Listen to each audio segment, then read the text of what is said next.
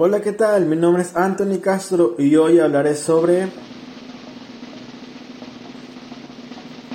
el autismo. Pero, ¿qué es el autismo? Es el trastorno del espectro autista. Es una afección relacionada con el desarrollo del cerebro que afecta la manera en la que una persona percibe y socializa con otras personas, lo cual ocasiona problemas en la interacción social y la comunicación. El trastorno también comprende patrones de conducta restringidos y repetitivos.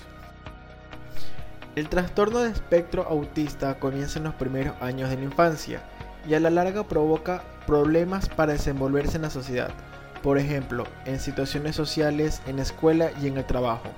Los niños suelen presentar síntomas de autismo en el primer año. Un número reducido de niños parecen desarrollarse de forma normal en el primer año. Luego pasan por un periodo de regresión entre los 18 y los 24 meses de edad, cuando aparecen los síntomas del autismo. ¿Y cuáles son los síntomas? Algunos niños presentan signos de trastorno de espectro autista en la primera infancia, como menor contacto visual, falta de respuesta cuando los llaman por su nombre o indiferencia ante las personas responsables del cuidado.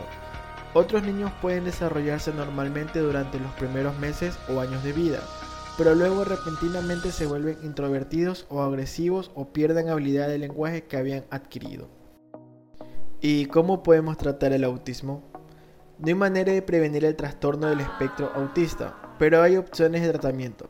El diagnóstico e intervención temprano son lo más útil y pueden mejorar el desarrollo del lenguaje, las habilidades y la conducta. Sin embargo, la intervención es útil a cualquier edad.